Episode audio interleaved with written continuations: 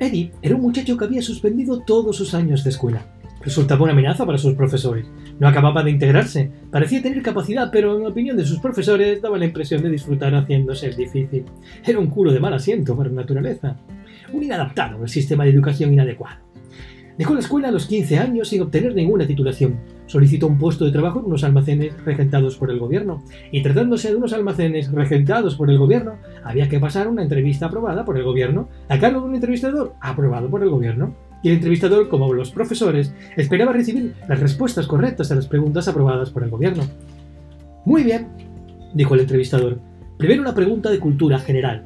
¿Cuántos días de la semana comienza por la letra T? En inglés, por supuesto.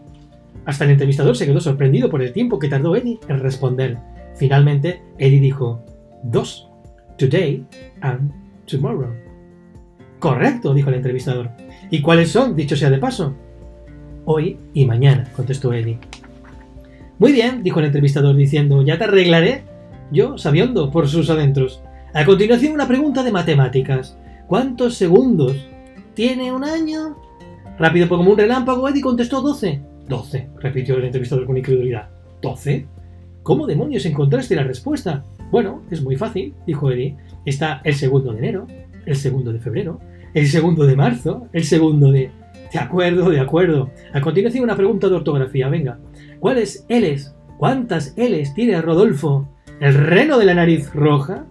De nuevo se hizo un largo silencio, y Eddie parecía estar enfrascado en complicados cálculos mentales, moviendo rítmicamente la cabeza, finalmente dijo 103, 103, 103. ¿De dónde te has sacado esa respuesta?